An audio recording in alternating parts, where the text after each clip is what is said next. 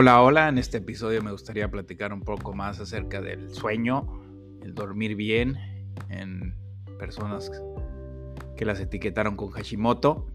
Y digo etiquetar porque ya al leer un poquito más acerca de espiritualidad, desarrollo personal y, y una de las cosas que sí se menciona es como también al etiquetarnos nosotros mismos con una enfermedad, también le mandamos una señal a la mente de por eso estamos mal o, nos degradamos nosotros mismos. Una de esas recomendaciones es también no darle la etiqueta a uno mismo. Y bueno, para seguir hablando acerca de lo que ha sido el sueño y también como de eh, también platicar un poco más de mi testimonio, experiencia, como en algunos de los otros episodios, de qué me ha ayudado a encontrar ya otra vez como los, las ocho horas de sueño casi seguidas, más bien eh, ya sin despertar. Porque cuando tenía alrededor de 25 años, 24, que fue cuando me detectaron el nódulo tiroideo y empecé este camino de, de la sanación de una enfermedad autoinmune, dejar atrás todo esto. Y la verdad es que antes de que yo tomara levotiroxina, que fue pues, la, medicina que se da de cajón. La verdad es que yo dormía bien, no tenía problemas de sueño, la verdad no era algo que, me preocupara tanto. Hasta que pues se me dio esta dosis. Eh, a mí al principio el primer doctor me dio 125 de jalón. Para todos que no han, a lo mejor no han experimentado tomar una dosis muy elevada, en las, y, por, y por primera vez, bueno, generaron unas taquicardias, entonces eventualmente las taquicardias te, te levantan, te quitan el sueño y así fueron algunas noches y siguiendo la recomendación que dijo el doctor, es el experto, ¿no? Hasta que le dije, pues, ¿sabe qué? Están pasando esto eh, y se bajó la dosis, ¿no? En ese momento yo estaba tomando Tirox y el doctor me dijo, bueno, prueba con 100. Y la verdad es que ni con 100 seguía durmiendo bien. Ya las taquicardias habían reducido, bajado. Pero el sueño ya se estaba comenzando a interrumpir bastante. Me acostaba en la noche, trataba de dormir y dormía 3 horas, 4 horas. Me despertaba, trataba de volver a dormir y solamente conseguía dormir dos horas o si bien me iba otra vez las cuatro. Entonces así como que acumulaba esas horas de sueño. Hasta que fui cambiando de doctores, fuimos eh, buscando qué dosis, pero en ese momento lo que era el sueño, desde ese entonces se volvió ya un tiempo donde no dormía de corrido, no dormía ni profundamente o si alcanzaba un sueño profundo en esas cuatro horas, tres horas, pero me levantaba. O se levanta uno a ir al baño. Y, pero cuando vuelve a, dormir, a veces pues nomás estás dándole la vuelta, ¿no? Creo que es algo que pasa, no sé si para todas las personas con hipotiroidismo o inclusive con Hashimoto. Pero sí también algo que pasa y te dicen los doctores es que allá al día siguiente, inclusive con tu medio buenas horas de dormir, uno puede sentir la somnolencia, se puede sentir con sueño durante el día, eh, inclusive aunque hayas tenido sentido que hayas tenido una buena, una buena noche de sueño, que al día siguiente pues te sientes cansado, eh, con sueño y pues vas con el doctor, eh, ya sea aunque estés bien o no tengas tantos síntomas, pero vas por el normal chequeo de los tres meses o de los seis meses lo mencionas y te dicen, ay, es normal. Es cuestión de la pastilla. Y pues es lo que, lo que dicen, ¿no? Entonces, pues uno se queda con esa, con esa verdad que ellos dicen, o sea, es su verdad. Pero la verdad es que a lo que he ido aprendiendo que eso no es la verdad. Que sí hay caminos o alternativas que se pueden encontrar para buscar y sentirse uno mejor. A medida que pasó el tiempo, me mantuve con la misma pastilla, ya con la dosis de 88, que fue la que encontré que mejor me hizo sentir. pues a lo largo de 5 o 6 años, pues me mantuve en ese ritmo de las 3 horas, 4 horas, me levantaba y volvía a dormir. Como que se volvió un ciclo, pero también se volvió un ciclo vicioso, uno ya lo ve como normal, pero la verdad es que es, es mucho más normal dormir los, las 7 horas y, levantarse ya más fresco. De lo que realicé ya después de haber vivido en México y estar aquí de regreso en, en, mi país, después de un tiempo en Alemania, decidí dejar de tomar la pastilla.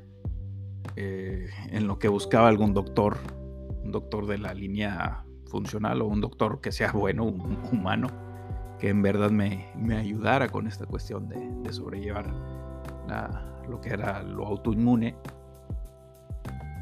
Pero en ese inter yo decidí dejar de tomar la pastilla, la pastilla de la levotiroxina. Dije, pues he intentado muchas cosas, estoy teniendo síntomas demasiado extraños, ya tuve taquicardias y presiones de pecho horrible. Eh, no encuentro, pues si es la dosis, eh, de 88 eventualmente fui de 75 y luego me bajaron a 50 unos doctores que me dejó la pregunta, ¿en realidad debería estar tomando la pastilla o en realidad es algo en la pastilla? También en ese inter fui aprendiendo cómo la alimentación y sobre todo el gluten es algo que se debe dejar de lado para las personas que están sanando de lo que es lo autoinmune. Y sí me fue ayudando el haber hecho esos, por así decirlo, recortes alimenticios. Ya, ya, tuve un análisis de sensibilidad de alimentos que me fue guiando a saber, ok, esto puedo comer y esto no. Y pues también en ese momento decidí, bueno, en lo que también encuentro un buen doctor, fue que dije, pues ya no la voy a tomar. ¿Qué fue lo que pasó casi inmediatamente? En mi ciclo de sueño lo empecé a notar más profundo y más alargado.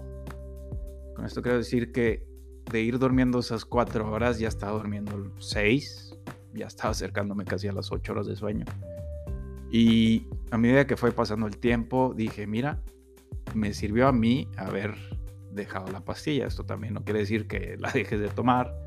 Si estas cosas también, pues si tú la sientes, es ideal consultarla con el verdadero doctor con, humano con el que te estés atendiendo, con, con el que se consiga atender eh, yo lo hice sin doctor.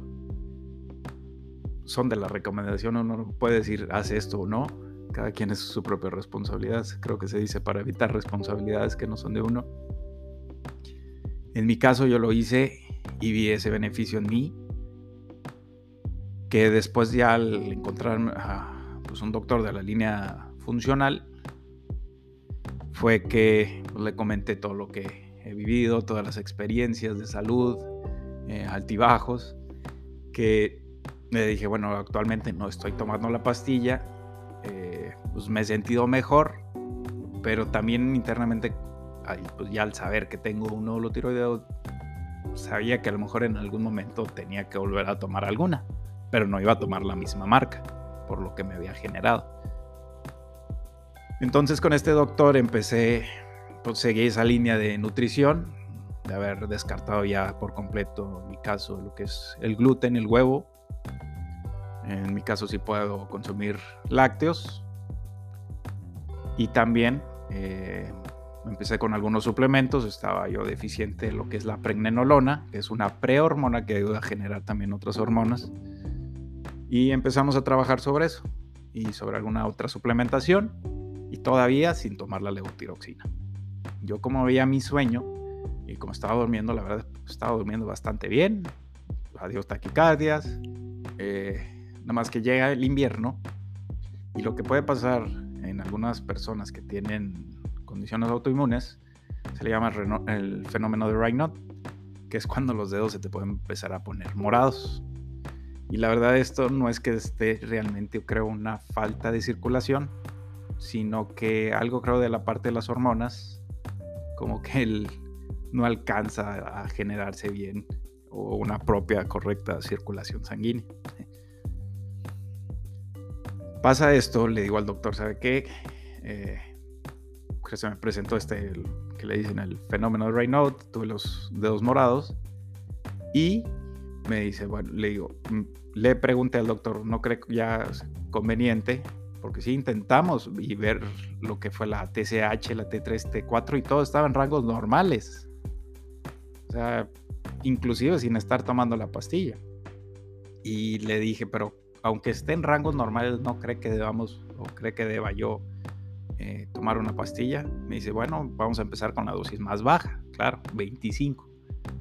Pero en ese, tiempo el doctor simplemente nomás me dijo, pues toma Utirox.